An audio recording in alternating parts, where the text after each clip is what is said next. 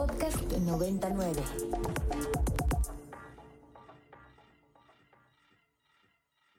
Este primero de marzo arrancarán las campañas presidenciales en México. Hay tres aspirantes.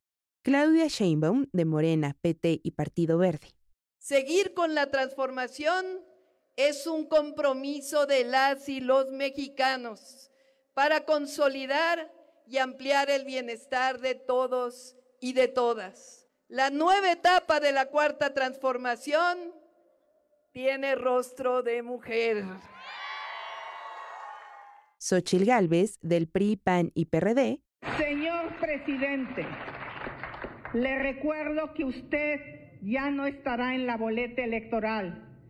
Si usted es un demócrata, usted debe estar preparado para su derrota. ¡Viva la democracia! ¡Viva México! ¡Viva México! Y Jorge Álvarez Maínez, de Movimiento Ciudadano. Vamos a construir un México nuevo un México de iguales, un México con justicia y un México de prosperidad y oportunidades para todas, para todos. Las campañas cerrarán el 29 de mayo, fecha límite en la que podrán intentar ganarse las preferencias del electorado. Al momento de grabar este podcast, Claudia Sheinbaum es quien lleva la delantera. De acuerdo a la última encuesta de Oraculus, acumula el 65% de la simpatía. Estudió física en la UNAM, Cuenta con una maestría en Ingeniería de la Energía y también es doctora en Ingeniería Ambiental. Entre su trayectoria, destaca su paso como secretaria de Medio Ambiente durante la jefatura de gobierno del ahora presidente Andrés Manuel López Obrador. Además, en 2018, ganó las elecciones en la Ciudad de México. Entre sus mayores controversias destaca el derrumbe de la línea 12 en el 2021, accidente en el que murieron 27 personas. Xochitl Gálvez es quien ocupa el segundo lugar en las preferencias con 29% de acuerdo a estimaciones de oráculos. La candidata de la Alianza Fuerza y Corazón por México proviene de Tepatepec Hidalgo y llegó a la Ciudad de México para estudiar ingeniería en computación en la UNAM. Relato que ha vendido como historia de superación para promoverse. Se consolidó como una exitosa empresaria gracias a su compañía High Tech Services, especializada en el diseño de edificios inteligentes. Su perfil llamó la atención del expresidente Vicente Fox, con quien comenzó su carrera política como comisionada nacional para el desarrollo de los pueblos indígenas. Esta declaración que hizo en el cargo precisamente se convertiría en uno de los escándalos más fuertes de su carrera. Si los indígenas quieren vivir como están, ¿por qué les vas a llevar educación, puta? Posteriormente, entre 2015 y 2018, se convirtió en jefa delegacional de la Miguel Hidalgo con el PAN, mismo partido con el que llegó al Senado como plurinominal. Entre sus mayores controversias, destaca la acusación de que plagió su trabajo de titulación. Hay muy malos pristas que yo no trabajaría como Bartlett o como Alito y en días recientes ha dado de qué hablar su posible relación con el grupo inmobiliario Marnos, empresa socia de la compañía bajo la cual está registrada la propiedad en la que realiza sus conferencias de prensa. En último lugar está Jorge Álvarez Maínez, por Movimiento Ciudadano. Según Oráculos, apenas suma el 6% de las preferencias. Él estudió Relaciones Internacionales en el ITESO y tiene tres maestrías, en Administración y Políticas Públicas, en estudios internacionales y derecho constitucional. Comenzó su carrera política en 2003 dentro del PRD. Desde entonces también ha sido integrante de Nueva Alianza y del PRI. Hasta que anunció sus aspiraciones presidenciales, trabajaba como diputado del Congreso de la Unión por representación proporcional. Además, fungía como coordinador de la bancada de MC.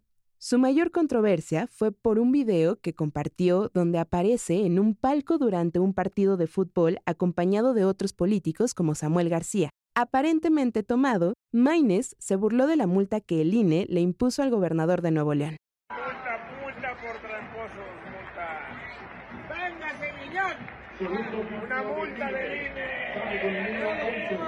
Además, el 20 de febrero, la senadora de Movimiento Ciudadano, Patricia Mercado, anunció que renunciaba a la campaña del aspirante de su partido. Ella fungía como su vocera y era responsable de su plataforma política. Las candidatas y el candidato podrán presentar sus propuestas en los tres debates aprobados por el Instituto Nacional Electoral. El primero será el 7 de abril, el segundo el 28 de abril y el último el 19 de mayo. Pero en estas elecciones no solo votaremos por la presidencia. También elegiremos quienes conformarán la Cámara de Senadores y Diputados. Además, nueve estados elegirán gobernaturas. Estos son Chiapas, Guanajuato, Jalisco, Morelos, Puebla, Tabasco, Veracruz, Yucatán y la Ciudad de México, donde se votará por la próxima o el próximo jefe de gobierno. En el panorama político hay palpables divisiones ideológicas. Como muestra, queda la Marcha por la Democracia ocurrida el pasado domingo 18 de febrero, que de acuerdo a datos oficiales sumó a 90.000 personas que salieron al Zócalo a protestar contra las reformas electorales del presidente Andrés Manuel López Obrador. Los integrantes de la llamada Marea Rosa no solo exigieron el respeto a la división de poderes y a los organismos autónomos, sino que acusaron a Andrés Manuel López Obrador de estar aliado con el narcotráfico.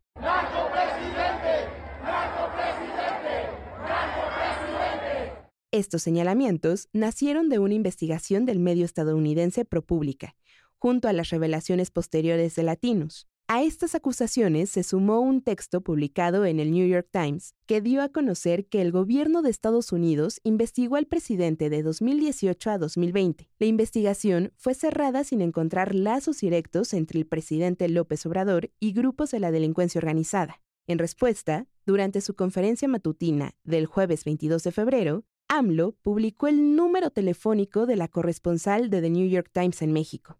Por la evidente violación de la Ley de Protección de Datos Personales, la Casa Blanca y el INAI se posicionaron en contra de lo ocurrido. Al día siguiente, Jessica Cermeño de Univisión le preguntó al presidente si creía que vulnerar la privacidad de una periodista había sido un error. Esto contestó. ¿Volvería a presentar un teléfono privado de un claro, nosotros? Cuando se trata de un asunto en donde está de por medio la dignidad del presidente de México. A la división ideológica hay que añadir el contexto de violencia que rodea a estas elecciones. Según datos de la organización Data Cívica, de 2018 a la fecha se han registrado más de 1.600 ataques, asesinatos, atentados y amenazas contra personas dentro del ámbito político. Por su parte, Laboratorio Electoral alertó que estas podrían ser las elecciones más mortíferas de las que existe registro. Esta agrupación ha documentado más de 30 muertes de personas relacionadas con la política. Identificaron que 17 tenían o buscaban candidaturas por elección popular. El dirigente del PAN, Marco Cortés, se pronunció al respecto el 17 de febrero. Quiero informarle a este Consejo Nacional. Ya ha habido precandidatos de Acción Nacional que han decidido retirarse de la contienda por inseguridad, por amenazas del crimen. Ya ha habido aspirantes han secuestrado. Y nosotros lo que hemos pedido al Instituto Nacional Electoral y al gobierno es que garantice las condiciones mínimas necesarias para poder tener un proceso electoral sin violencia. Rosa Isela Rodríguez, secretaria de Seguridad, minimizó la situación. Así, respondió ante el cuestionamiento de una reportera el pasado 20 de febrero. No hablamos de eso. yo les quiero decir lo que he dicho siempre. Hay problemas en algunas zonas del país, pero eso no quiere decir que en todo el país haya problemas de estos temas. Hablamos de las zonas de los municipios que tienen problemas, que son 50 municipios y ahí también hablamos sobre el informe, sobre los números de la incidencia delictiva. Hemos, vieron ellos cómo hemos bajado la mayoría de los delitos y cómo en otros eh, delitos siguen siendo un desafío para el Estado mexicano. Por su parte, el presidente Andrés Manuel López Obrador insistió que su gobierno busca proteger a las y los aspirantes a cargos de elección popular. Estamos protegiendo a candidatos, a todos los que lo solicitan y lo vamos a seguir haciendo. Hay elementos de la Guardia Nacional y también de la Secretaría de la Defensa, eh, protegiendo candidatos y quien lo solicita y lo requiere, se le brinda protección. Es nuestra responsabilidad hacerlo. El INE presentó al Senado su esquema de seguridad. La consejera presidenta Guadalupe Tadei detalló que la protección dependerá del nivel de riesgo geográfico. Para las y los candidatos en zonas de alto riesgo, sugieren que les den cuatro vehículos de escolta, y uno principal, además de 10 elementos de la Sedena. Finalmente, la consejera Carla Humphrey informó que para el 14 de febrero, el INE ya había recibido cuatro solicitudes de protección. Al momento de grabar este podcast, las últimas víctimas han sido Manuel Hernández, aspirante a una diputación local por Morena, asesinado el jueves 15 de febrero en Veracruz. Además de Manuel Arriaga, regidor de Coalac, en Guerrero, con el PT, que buscaba volver a ser el candidato a la alcaldía. La información preliminar señala que habría sido envenenado el viernes 16.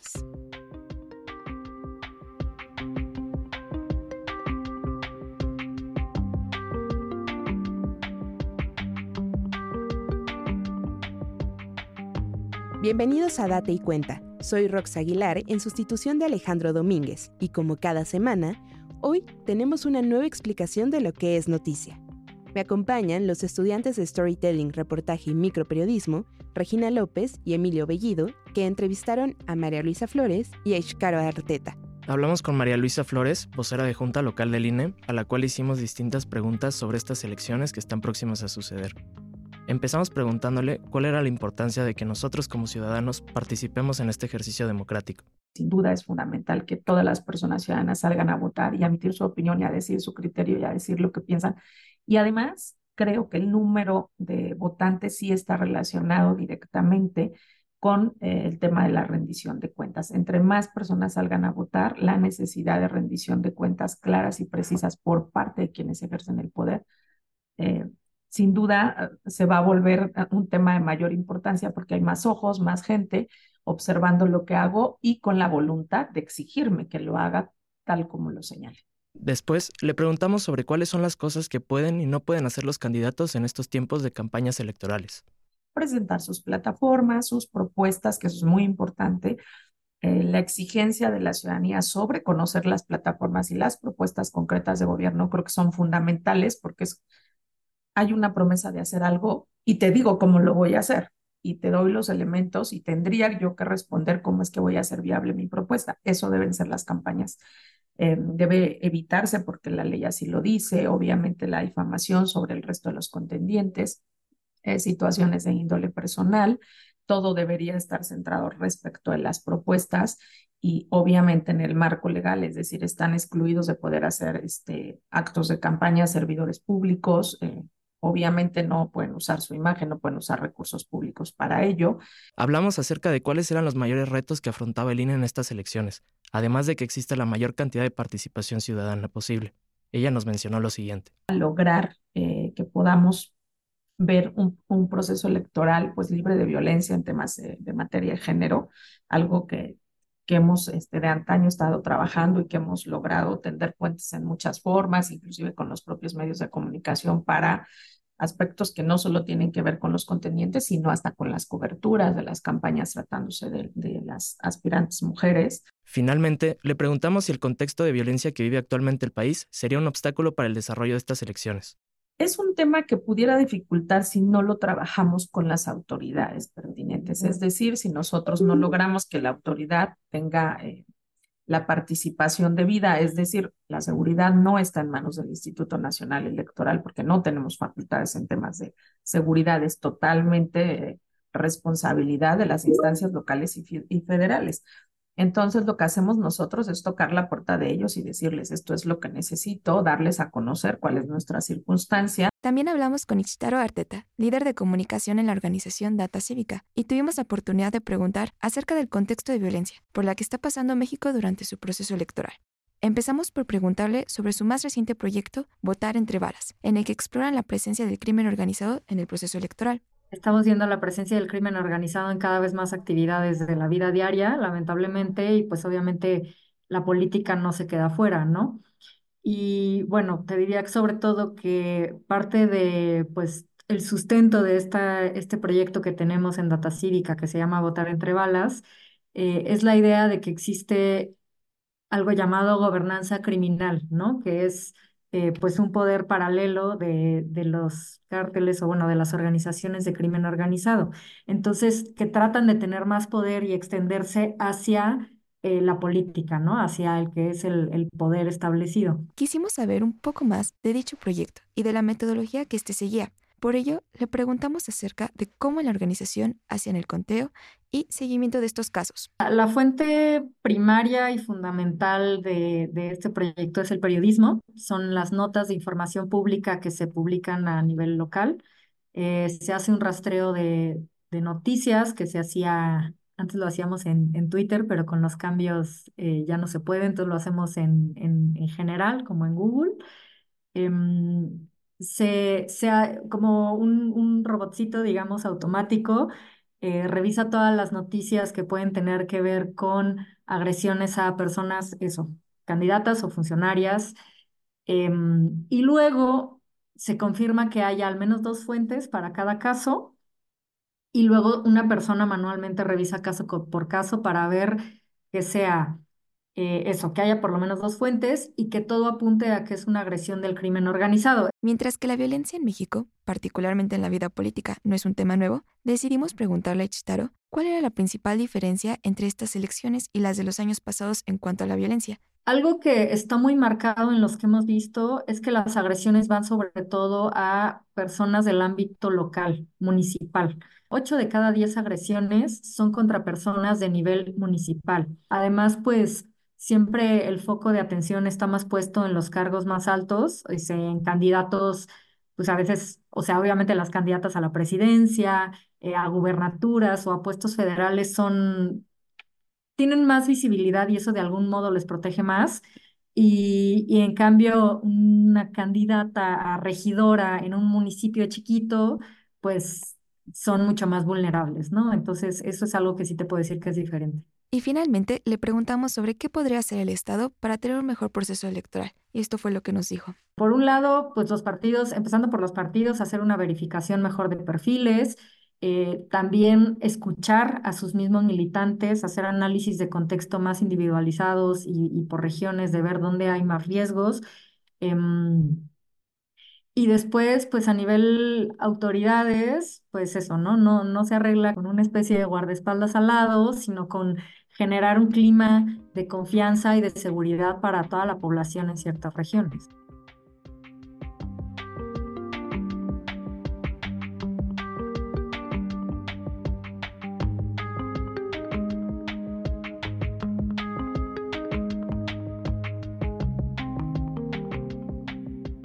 Gracias por escucharnos. Te invitamos a que te suscribas y califiques este episodio. Este podcast es posible gracias al equipo de Ibero 90.9 conformado por Daniel Maldonado y Carmen Díaz Leal en la producción. Además de los estudiantes Sofía Otero, Emilio Bellido, Regina López, Ana Laura Citalán, Daniela Rivero Borrell, Fernanda Colado, Diego Arón y Jimena Amparán.